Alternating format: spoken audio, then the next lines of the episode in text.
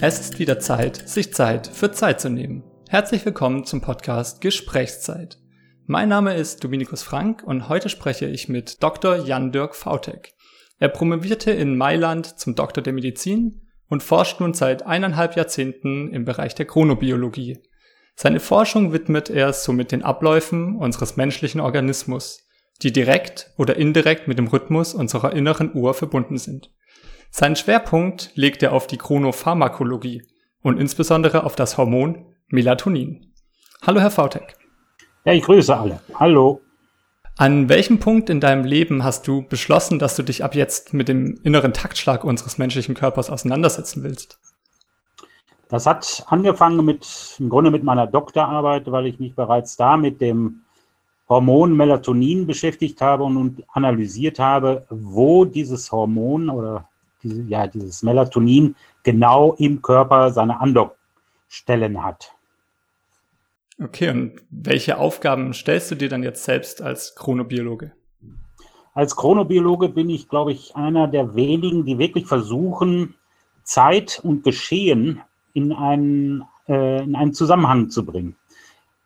Alles, was geschieht, in unserem Körper vor allen Dingen, geschieht zu einem gewissen Zeitpunkt. Und herauszufinden, ob es wichtig ist, diesen Zeitpunkt genau zu kennen, das ist genau das, was ich versuche herauszufinden, weil ich davon überzeugt bin, dass nichts von ungefähr passiert. Und insofern müssen wir auch gucken, nicht nur was passiert, sondern wann, also sprich zu welcher Uhrzeit, welche Geschehnisse in unserem Körper passieren. Ich würde in eine kurze Vorstellungsrunde gehen, in, dem, in der ich Sätze beginne und ich bitten würde, diese zu vervollständigen. Ja. Ich definiere Zeit als das wichtigste Gut in unserem Leben. Für mich ist Zeit am wertvollsten, wenn ich. Wenn ich davon ausreichend habe und diese auch sinnvoll einsetzen kann. Mein Zeitgeber ist. Die Sonne. Mir wird die Zeit bewusst, wenn ich. Wenig davon habe oder wenn ich etwas sehr schnell machen muss und mir nicht ausreichend Zeit dafür nehmen darf. Meine Eigenzeit ist das letzte Mal synchron zur Uhrzeit verlaufen, als ich als ich auf meinen inneren Körper gehört habe und das hoffe ich, dass ich das fast jeden Tag schaffe. Hm, das hört sich schön an. Die Gegenfrage dazu. Meine Eigenzeit ist das letzte Mal desynchron zur Uhrzeit verlaufen, als ich. Als ich mich habe stressen lassen. Also als ich mich von Faktoren aus meinem eigenen Rhythmus habe treiben lassen. Okay. Wenn die Zeit langsam vergeht, denke ich. Die Zeit vergeht ja nicht in Wirklichkeit langsam, sondern man hat das Gefühl, sie verginge langsam und dann versuche ich mich darauf zu konzentrieren, dass ich eigentlich viel, viel Zeit habe und das ist etwas sehr Schönes. Ja, das stimmt. Ich habe die Zeitwahrnehmung anderer Menschen beeinflusst, indem ich. Indem ich sie hoffentlich darauf äh, hinweisen konnte, dass Zeit etwas ganz Wichtiges ist und somit auch die Chronobiologie etwas ganz Wichtiges ist. Und ich glaube, damit habe ich viele Leute auch beeinflusst. Ja, das ist äh, schön zu hören. Das ist auch ein Ziel, dem wir mit unserer Masterthesis ja entgegenkommen wollen. Als letzte Frage, eine Ja-Nein-Frage. Glaubst du, dass Designer deine Zeitwahrnehmung gestalten können? Auf jeden Fall. Okay, danke schön. Wir steigen ein in den Hauptteil. Die Chronobiologie beschäftigt sich mit den unterschiedlichen Rhythmen des Menschen und um diese Rhythmen oder diesen Rhythmen zu folgen, besitzt der menschliche Organismus eine innere Uhr. Wie können wir uns denn eine Uhr in unserem, in, in unserem Körper vorstellen? Da muss ich vorab etwas sagen. Wir besitzen nicht nur eine Uhr, sondern wir besitzen wahrscheinlich Milliarden von Uhren. Mit aller Wahrscheinlichkeit besitzt jede einzelne Körperzelle seine eigene Uhr. Nur diese Uhren arbeiten ganz häufig auch synchron, also sie arbeiten parallel, sodass jedes Organ für sich gesehen, die ganzen Zellen dieses Organs einem bestimmten Rhythmus nachrennen. Und das nennen wir, das ist dann die sogenannte Organuhr. Und im Körper selber besitzen wir also so verschiedene Hauptuhren, also Organuhren. Und alle Organuhren werden dann von einer Master Clock, also von einer Hauptuhr geregelt. So muss man sich dieses Gebilde letztendlich vorstellen. Super, gerade wenn äh, wir von so vielen kleinen Uhren sprechen, dann kann ich mir vorstellen, dass die Harmonie da relativ schnell ins Schwanken kommt. Ist es denn ein leichtes für den Körper, die einzelnen Uhren zu synchronisieren oder ist es eher die größte Herausforderung? Das ist eine sehr gute Frage und ich glaube, dass die Mutter Natur hierauf schon Milliarden von Jahren eine Antwort gefunden hat, wenn nicht sogar schon bei Beginn der, äh, ja, der Lebensgeschichte. Denn am Anfang war das Licht. Und Licht und Dunkelheit, das sind zwei Zeitgeber, dem sich kein Leben entziehen kann, wenn es auf der Oberfläche der Erde lebt. Und somit gibt es von außen Zeitgeber, die unsere inneren Uhren regulieren und miteinander synchronisieren. Das ist, ich vergleiche das immer wie mit einer Armbanduhr. Wenn ich eine Armbanduhr trage und ich weiß, dass diese Armbanduhr äh, jeden Tag fünf Minuten nachgeht, kann ich diese Armbanduhr jeden Tag wieder fünf Minuten vorstellen und kann damit natürlich wunderbar die Zeit am Tag messen, obwohl die Uhr nicht perfekt funktioniert. Und genau das Gleiche passiert mit Sonnenaufgang, Sonnenuntergang, hell und dunkel. Das reguliert unsere inneren Uhren und synchronisiert sie mit dem ja, äh, Tag-Nacht-Rhythmus zum Beispiel. Ja, genau. Du hast gerade die Sonne als den einen Zeitgeber genannt. Gibt es noch andere relevante Zeitgeber für unseren Organismus? Lange Zeit hat man gedacht, dass Hell-Dunkel der einzige Zeit oder der wichtigste Zeitgeber ist. Mittlerweile äh, wissen wir, dass es noch andere Zeitgeber gibt. Ein ganz wichtiger Zeitgeber ist dabei die Nahrungsaufnahme. Und hier gleich mein Plädoyer vorweg. Wir brauchen regelmäßige Mahlzeiten, morgens, mittags, abends, also drei Mahlzeiten am Tag, dazwischen nichts essen. Und das ist ein Rhythmusgeber. Wenn wir Zwischenzeit, äh, Zwischenmahlzeiten einnehmen, also die sogenannten Snacks, dann zerstören wir damit die innere Uhr und der Körper merkt sich so etwas. Das heißt, wenn ich heute mittags oder zwischendurch irgendetwas esse, wird er mich am nächsten Tag wieder daran erinnern, ich möge doch bitte zwischendurch was essen. Also daran kann man sehen, Essen ist ein Taktgeber, mit dem können wir unseren inneren Uhren takten. Also dein Aufruf zu einer Gewohnheit der Essrhythmik zurückzukehren zu einer klassischen Chrono-Ernährung, Chrono-Diät, wie man das so schön nennt. Morgens, mittags, abends. Und wenn man dann noch die alten Weisheiten heranzieht, Kaiser, König, Bettelmann, also morgens sehr, sehr viel, mittags ausgewogen, abends eher etwas weniger, dann kann ich meinen Körper wirklich triggern und tue ihm auch noch was Gutes. Okay, gut zu wissen. Wir ähm, haben jetzt darüber gesprochen, wie oder dass es schaden könnte, wenn ich diesen Zeitgebern nicht folge oder mir falsche Zeitgeber aussuche. Was haben diese rhythmischen Störungen denn für Auswirkungen auf meinen Organismus?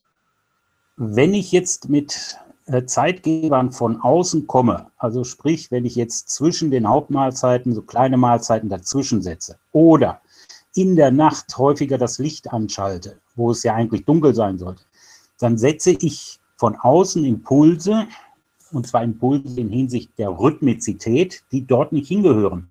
Und das desynchronisiert meine, meine inneren Uhren. Und wenn die gegeneinander laufen, dann wissen wir heute, ist das ein Stress für unseren Körper. Und wieder andere Studien konnten zeigen, dass diese Desynchronisierung Grundlage von vielen, vielen Erkrankungen ist, die bis hin zu Herzinfarktrisiko, Diabetesrisiko, Fettleibigkeit führen. Und sogar die Krebsentstehung, das wissen wir heute aus vielen, vielen Studien, ist durch eine Desynchronisierung unserer Rhythmen positiv bedingt, das heißt wahrscheinlich sogar hervorgerufen. Die WHO hat mittlerweile die Desynchronisierung zu einem Hauptrisikofaktor der Krebsentstehung her, ähm, hervorgerufen oder ähm, bestimmt. Okay, wenn ich dann ähm, beispielsweise regelmäßig nach Amerika fliege und so einer anderen, einem anderen Sonnenrhythmus ausgesetzt bin, kann es dann auch zu solchen negativen Folgen führen? Richtig. Und zwar kommt es jetzt darauf an, wenn ich dorthin fliege. Mhm. Wenn ich dorthin fliege, habe ich einen kurzfristigen Wechsel äh, meiner inneren Uhr, die nicht mehr synchron mit dem Hell- und Dunkelrhythmus ist. Würde ich mit dem Schiff dorthin fahren, was ja mehrere Tage in Anspruch nimmt, gewöhnt sich schrittweise mein Körper an den neuen Tag-Nacht-Rhythmus und dann habe ich keinen Stress. Aber der klassische Jetlag, den ich bei diesen äh, transatlantischen Flügen habe, der ist auf lange Sicht äh, ja, nicht gesund für unseren Körper. Aber dabei sind ja diese transatlantischen Flüge ja gar nicht mal das Relevanteste für uns. Viel relevanter sind die Social Jetlags oder die berufsbedingten Jetlags. Berufsbedingte Jetlags ist die Schichtarbeit, wo wir gezwungenermaßen gegen unseren biologischen Rhythmus arbeiten müssen und das ganz oft hintereinander. Der Social Jetlag, das ist, wenn ich durch meine Freunde und sonstigen Bekannten in Anführungsstrichen gezwungen werde, die Nacht zum Tage zu machen, auch das ist wie jeder Jetlag nicht gesund für unseren Körper, weil es die inneren Uhren in unserem Körper desynchronisiert. Das ist ein gutes Stichpunkt. Wir hatten in unserer letzten Podcast-Episode mit Christopher Ster gesprochen und haben uns über kulturelle Unterschiede des jeweiligen Zeitempfindens gesprochen. Und gerade wenn ich an ähm, den sozialen Chatlag denke, dann könnte ich mir auch vorstellen, dass er auftreten kann, wenn ich in verschiedenen Kulturen unterwegs bin. Wir haben ihn gebeten, eine Frage an dich zu formulieren und ihn würde interessieren, was in unserem Organismus vor sich geht, wenn wir in eine andere Zeitzone reisen. Das bedeutet aber, wenn wir quasi mit Menschen zusammen sind, die ein anderes Verständnis von Zeit haben. Kannst du ihm und uns bei dieser Frage weiterhelfen? Wenn ich in eine andere Zeitzone reise, das ist biologisch sehr gut erklärbar, dann sind unsere inneren Zeitgeber entkoppeln sich für ein paar Tage von den äußeren Zeitgebern und damit haben wir eine Desynchronisierung. Auf kultureller Ebene, auch hier, auch kulturelle Impulse können als Zeitgeber betrachtet werden. Das heißt, Meditation zum Beispiel, in gewissen Kulturen ist die morgendliche Meditation sehr ausgeprägt und das hat dann sicherlich auch einen Zeitgebercharakter. Und wenn ich in diese Kulturen hineinkomme, kann ich diesen Zeitgeber annehmen und mich der Kultur annähern. Nehme ich mich nicht diesen Zeitgeber an, werde ich immer außerhalb deren Rhythmus sein und kann sogar als störend äh, empfunden werden. Man muss also wirklich unterscheiden, was auf biologischer Ebene passiert und was auf soziobiologischer oder sozio, äh, sozialer Ebene passiert. Würdest du dann sagen, dass es gesünder ist, mich nach meinem eigenen Rhythmus zu richten oder dann lieber mit meinem eigenen Rhythmus den mich umgebenden Rhythmen anzupassen? Wenn ich längere Zeit in einem anderen Umfeld leben muss oder leben will, dann ist es sicherlich gesünder, mich diesem Umfeld anzupassen. Das heißt aber nicht, dass ich mich anpassen muss, sondern ich muss mich dafür bereit befinden, dass mein Körper sich anpassen kann. Weil wenn ich das zulasse, macht der Körper das von sich aus ganz automatisch. Nur wenn ich mich dagegen sträube, dann kann ich natürlich meinen Körper in meinem eigenen Rhythmus hm, ja, proaktiv halten, obwohl ich einen anderen Rhythmus haben würde. Hört sich sehr komplex an. Ich will ein Beispiel nennen. Wenn ich nach Amerika fliege, ändert sich Tag und Nacht. Jetzt kann ich aber für ein paar Tage meinen alten Rhythmus beibehalten, lebe also dort in Amerika arbeite in der Nacht, schlafe am Tag und komme nach drei Tagen wieder zurück nach Europa, wo ich dann wieder in meinem eigenen Rhythmus bin und habe dann weniger Stress wieder in der äh, zurückkommenden Periode. Also wenn ich nur für kurze Zeit nach Amerika fliege, macht es Sinn, meinen eigenen Rhythmus beizubehalten, weil ich ja weiß, ich bin dort nur ein, zwei Tage und komme dann wieder zurück. Ich brauche aber mindestens drei, vier, manchmal eine Woche, bis ich mich an die neue Umgebung gewöhnt habe. Und aus diesem Grunde nehmen zum Beispiel Piloten, die heute nach Amerika fliegen, behalten ihren europäischen Anführungsstrichen Rhythmus bei, weil sie am nächsten Tag wieder zurückfliegen und dann in Europa bleiben. Wenn wir ähm, annehmen, wir ne bleiben länger in Amerika, gibt es denn spezielle Methoden oder Arten, wie ich meinen Rhythmus aktiv verändern kann, um ihn vielleicht schneller an die neue Umgebung anzupassen? Das kann ich einmal äh, dadurch machen, dass ich die äh, natürlichen Zeitgeber vor Ort nutze. Und der natürlichste Zeitgeber vor, vor Ort ist der natürliche Hell-Dunkel-Rhythmus. ich muss das nochmal unterstreichen, der natürliche Hell-Dunkel-Rhythmus, also sprich äh, Sonnenaufgang, Sonnenuntergang. Leider ist das heute speziell in Großstädten kaum noch möglich. Wenn das nicht der Fall ist, kann ich natürlich auch mit bestimmten Maßnahmen mich selber dem dortigen Rhythmus anpassen. Ich kann meine Essensgewohnheiten, also die Essenszeiten, den dortigen Zeiten anpassen. Also geht mir wieder von außen ein Signal und wenn das alles nicht hilft, kann ich selber dann auch noch äh, medikamentös eingreifen. Ich kann zum Beispiel das Hormon Melatonin nutzen, um meine innere Uhr ja, proaktiv umzustellen. Du schreibst in deinem Buch Melatonin auch, dass die zyklische Produktion eben von Melatonin durch die häufigen Lichtquellen in der Nacht, denen wir ausgesetzt sind, gestört wird. Und in den letzten Jahren wurden jetzt dem entgegenwirkend einige Produkte auf den Markt gebracht, die uns helfen sollen, abends besser einschlafen zu können. Ähm, eines davon wäre zum Beispiel der Nachtmodus in vielen Handys und Laptops, durch den der Blauanteil am Abend aus dem Licht gefiltert wird. Hast du das Gefühl, dass diese, diese Schritte einen positiven Effekt auf unseren biologischen Rhythmus haben? Die Überlegungen sind auf jeden Fall äh, sehr richtig und wissenschaftlich auch nachvollziehbar. Licht, also speziell auch das blaue Licht oder insbesondere das blaue Licht in der Nacht wird unsere äh, Melatoninproduktion, die endogene Melatoninproduktion unterdrücken bzw. verschieben. Man muss dazu sagen, Melatonin ist nichts anderes als die Übersetzung des Signals Dunkelheit. Und wenn ich das in der Nacht durch Licht ja, störe, mache ich eine Desynchronisierung mit all den Folgen. Da reichen schon kurze Lichtperioden in der Nacht aus.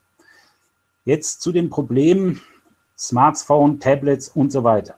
Leider nutzen wir diese Geräte auch während der Abend- und Nachtphasen, und diese enthalten in aller Regel einen sehr hohen Anteil am blauen Licht, sodass das eigentlich nach, sagen wir mal, 20 Uhr obsolet sein müsste, damit wir unsere Gesundheit erhalten. Und jetzt kommt es, jetzt hat sich ein Industriezweig entwickelt, der sagt, okay, wir filtern hier das blaue Licht heraus, um eben weniger schädliches Licht äh, ja, in die Umwelt abzugeben.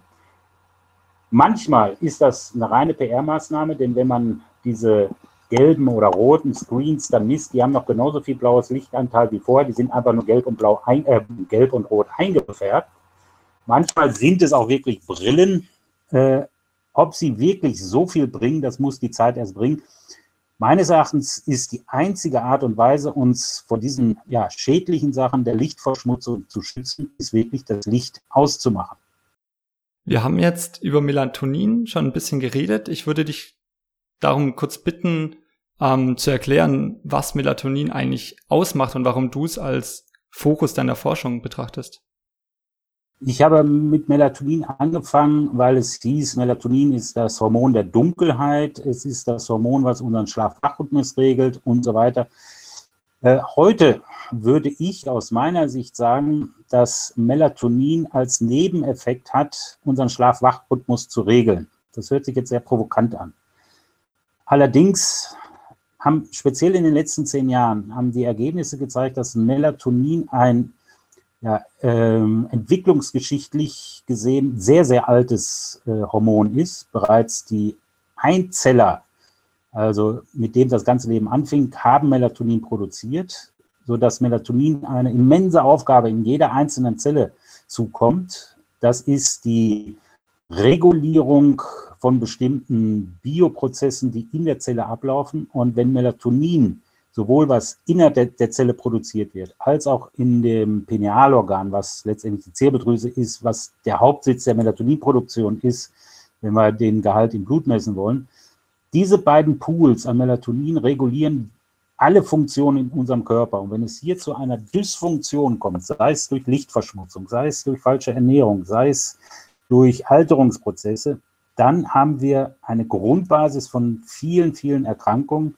Und die Studien häufen sich, äh, die zeigen, dass wenn wir Melatonin in einer adäquaten Form substituieren, also wieder einen jugendlichen Level hervorbringen im Körper, dass wir dann präventiv vielen Erkrankungen entgegenwirken können. Und das ist für mich faszinierend. Ich glaube, in Zukunft wird dem Melatonin wesentlich mehr Achtung gegeben sein muss, sei es wirklich als Therapeutikum oder als Co-Medikation, um andere Medikamente wirksamer zu machen, beziehungsweise deren Nebeneffekte abzufangen.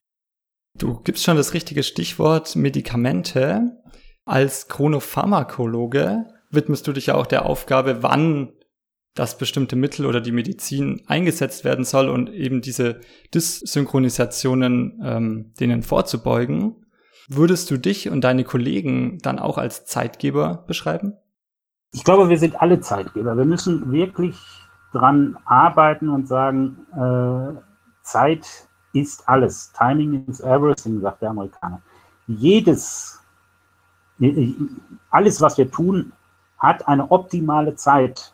Das heißt, jedes Medikament oder jede Behandlung, die wir applizieren wollen als Mediziner, hat seinen perfekten Zeitpunkt, an dem wir es machen sollen. Es spielt jetzt nicht mehr die Rolle, ob ich ein bestimmtes Medikament gebe oder nicht, sondern es spielt vielmehr eine große Rolle, wann appliziere ich das am Tag, damit ich sein Maximum an Effektivität habe. Und wenn ich als Forscher meine Kollegen dahin bewegen kann, jetzt mehr in Richtung Chronobiologie zu denken, auch in Richtung Chronopharmakologie, glaube, dann machen wir wirklich einen Quantensprung in unserer Medizin. Ich persönlich mit vielen, vielen anderen Wissenschaftlern, wir sind wirklich der Meinung, dass die Chronobiologie eine Basis ist in der modernen Medizin, auch in der modernen Gesellschaft. Und wenn wir der Chronobiologie mit all seinen Facetten den entsprechenden Raum bieten, dann heben wir uns auf eine neue Ebene des Wissens, weil wir dann verschiedene Sachen zeitlich miteinander korrelieren können und auch besser erklären können. Also ich glaube, in der Chronobiologie liegt der nächste Quantensprung der Wissenschaft. Okay, super. Wir haben jetzt, glaube ich, erkannt, dass die inneren Rhythmen auf jeden Fall ein wichtiger Punkt in unserer ähm, Gesundheit spielen. Dafür, glaube ich, müssen wir aber auch noch rausfinden, welchen Rhythmus wir denn eigentlich haben, also welchen Chronotypen wir, wir besitzen. Kannst du dafür eine Hilfestellung geben?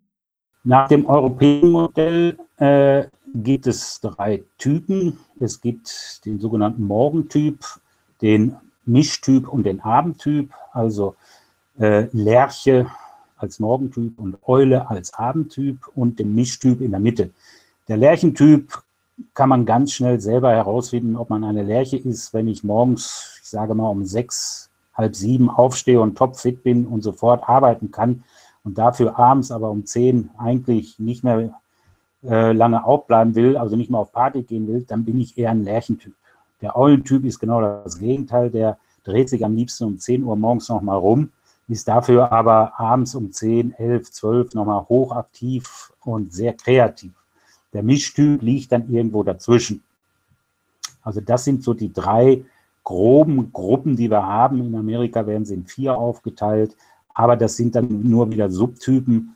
Ich denke, dazwischen kann sich jeder wiederfinden zwischen diesen drei großen Typen. Der größte Anteil der Bevölkerung ist allerdings der sogenannte Mischtyp, also wo man nicht eindeutig sagen kann, Lerche oder Eule. Und bleibe ich mein Leben lang äh, im selben Chronotypen oder kann ich den auch aktiv verändern? Na, ich glaube, selbst du hast schon mittlerweile verschiedene Chronotypen in deinem Leben durchgemacht. Man muss dazu sagen, als Neugeborener hattest du gar keinen Typ weil da hast du nur geschlafen und gegessen, geschlafen und gegessen. Es war überhaupt kein Rhythmus vorhanden. Dann warst du irgendwann so als Vier-, Fünfjähriger ein extremer Lärchentyp. Das heißt, du warst morgens um sechs, halb sieben topfit, hast deine Eltern genervt, wolltest spielen etc., obwohl die noch länger schlafen wollten. Als Teenager, also sprich 12-, 13-Jähriger, wird man in aller Regel dann eher zu einem Eulentyp. Das heißt, auch wenn die Eltern einen dann um neun, zehn ins Bett schicken will, man nimmt das Laptop mit oder das Handy mit und guckt noch bis um zwölf, eins, um dann morgens um sieben oder acht nicht mehr aus den Federn zu kommen. Das ist normal. Erst mit zunehmendem Alter hin wird man dann wieder zu einem Mischtyp oder dann im Alter wieder zu einem, äh, zu einer Lerche. Das heißt, hier ist zu sehen, dass man alle Typen durchläuft, aber den größten Teil seines Lebens verbringt man als sogenannter Mischtyp. Dazu vielleicht noch gleich eine Sache. Äh, wie lange muss ich eigentlich schlafen? In aller Regel schläft eine gesunde Person zwischen sieben und acht Stunden. Jüngere Personen, also sprich Teenager und äh, ja, Kinderarten, äh, Kindergartenkinder noch länger, teilweise bis zu zwölf Stunden. Allerdings ältere und die im dritten Lebensabschnitt stehen, also Senioren, auch die brauchen sieben Stunden Schlaf, auch wenn die nur meistens vier Stunden schlafen. Das heißt, die haben ein Schlafdefizit, denn die senile Bettflucht, sprich diese kurze Nachtphase, die ist nicht normal. Die haben dann oft ein nicht erkanntes Schlafproblem, das auch was mit der Chronobiologie zu tun hat. Okay, dann haben wir jetzt also die Erleichterung, dass wir als Jugendliche nicht alle einfach nur faul waren, sondern dass es in unserer Biologie steckt, spät aufzustehen. Ich denke, das haben meine Kollegen in den anderen Podcasts sicherlich auch schon unterstrichen, dass es vielleicht Sinn macht, zum Beispiel den Schulanfang um ein, zwei Stunden zu verschieben. Weil wenn ich mir vorstelle, dass ein Schulkind ein, eigentlich eine Eule ist, also ihr Hoch erst so ab 10 Uhr bekommt, aber wenn ich das um 8 Uhr oder teilweise schon um halb acht in die Schule schicke, ist das so, als ob ich den gerade aus dem Schlaf geholt habe. Wer weiß, wie, ob PISA nicht anders verlaufen wäre, also die PISA-Studie nicht anders verlaufen wäre, wenn unsere Schulen erst um neun hätten beginnen können. Ich weiß von äh, Rönneberg, dass er ein Verfechter der ja, der äh, flexiblen äh, Zeit ist, wann die Schule beginnen sollte. Auch ich kann das nur unterstreichen. Aus chronobiologischer Sicht macht es Sinn, speziell für Jugendliche den Alltag, den Schulalltag etwas später beginnen zu lassen und ihn dafür auch etwas später aufhören zu lassen. Ja, dann hast du damit ähm, schon für die nächste Frage eine Antwortmöglichkeit gegeben. Ich würde dich trotzdem bitten, noch eine andere zu suchen wenn du die gesellschaftlichen Gewohnheiten und ungeschriebenen Gesetze einmal auf Null zurückschrauben und neu aufbauen könntest, welchen Bereich würdest du als erstes auf unsere inneren Uhren anpassen? Ich würde nicht auf unsere inneren Uhren etwas anpassen, sondern ich würde, wenn ich es könnte, wohl bemerkt, ich würde das elektrische Licht verbannen. Das ist utopisch, aber die Lichtverschmutzung, so wie wir sie momentan betreiben, ist ein gravierender Faktor, der unsere Umwelt mit zerstört. Also nicht nur unsere Gesellschaft, also unsere, äh, unsere Gesundheit, sprich unsere humane Gesundheit leidet darunter, auch die Tiergesundheit, die Pflanzen leiden darunter, weil dieses artifizielle Licht nimmt uns einen biologischen Rhythmus. Wir müssen wieder zurückfinden zu den biologischen Rhythmen, weil dann geben wir dem Körper genügend Zeit, sich zu regenerieren, sich selbst zu erholen und das spart uns am Ende verdammt viel Geld. Also, mit anderen Worten, es bringt uns nichts, wenn wir in der Energie etwas einsparen, weil wir überall LED-Lichter haben und am Ende zahlen wir drauf, weil wir durch dieses LED-Licht krank werden. Manche von deinen Kollegen haben darauf schon reagiert, wenn sie nämlich Licht designt haben oder Lampen designt haben, die im Straßenverkehr oder im Stadtbild genutzt werden. Dieses Licht ist so indiziert, dass es wirklich nur zur Erde strahlt, da wo es hingehört. Wir wollen die Straße ausleuchten und nicht den Himmel. Wenn solche Lampen in unseren Städten wieder Einzug finden, dann machen wir den ersten Schritt in Richtung Chronobiologie und Chronoprävention. Super, wir haben um eine Utopie gebeten und haben eine erhalten und du hast gleichzeitig noch erste äh, praktische Anwendungsmöglichkeiten für uns Gestalter aufgezeigt. Wir kommen zum Ende des Podcasts. In der nächsten Folge werden wir unsere zehnte Folge haben und als Mini-Jubiläum wollen Alisa und ich gemeinsam über das Thema Design und Zeit an sich sprechen und was wir aus den bisherigen neuen Podcast-Gesprächen auch mit dir jetzt gelernt haben. Hast du noch eine Frage an uns, an zwei Gestalter zu diesem Thema, die wir dann in der kommenden Folge beantworten und diskutieren können? Ich würde an euch die Bitte stellen, äh, wirklich darüber nachzudenken, wie kann ich die äußeren Zeitgeber, also sprich, ihr könnt zum Beispiel das Licht handeln, wie kann ich das geschickter einsetzen? Alle Welt spricht momentan von der Luftverschmutzung. Äh, ich nenne nur das äh, Stichwort äh, Friday for Future. Ich glaube, es wird vergessen, dass wir eigentlich das Licht eingeschaltet haben und wir haben vergessen, es wieder auszuschalten. Und wir müssen den Schalter finden, um das Licht wieder auszuschalten. Und ich denke, ihr Designer könnt dort maßgeblich etwas mitgestalten, sei es jetzt wirklich technisch gesehen, dieses Licht wieder so zu bündeln, dass es nur das macht, was es sollte, oder andere Gegenstände so zu generieren, Formen zu generieren, dass man der Rhythmizität wieder näher kommt. Das würde ich mir für die Zukunft wünschen. Das ist doch ein schönes Schlusswort für diese Podcast-Folge. Wir danken dir ganz herzlich, dass du dir Zeit für uns genommen hast. Euch viel Glück in der Zukunft und wie heißt es in einem so schönen Film, möge die Zeit immer mit euch sein. Vielen Dank. Ich danke euch. Das war Gesprächszeit mit Dr. Jan-Dirk Vautek, ein Podcast von Dominikus Frank und Alisa Bär.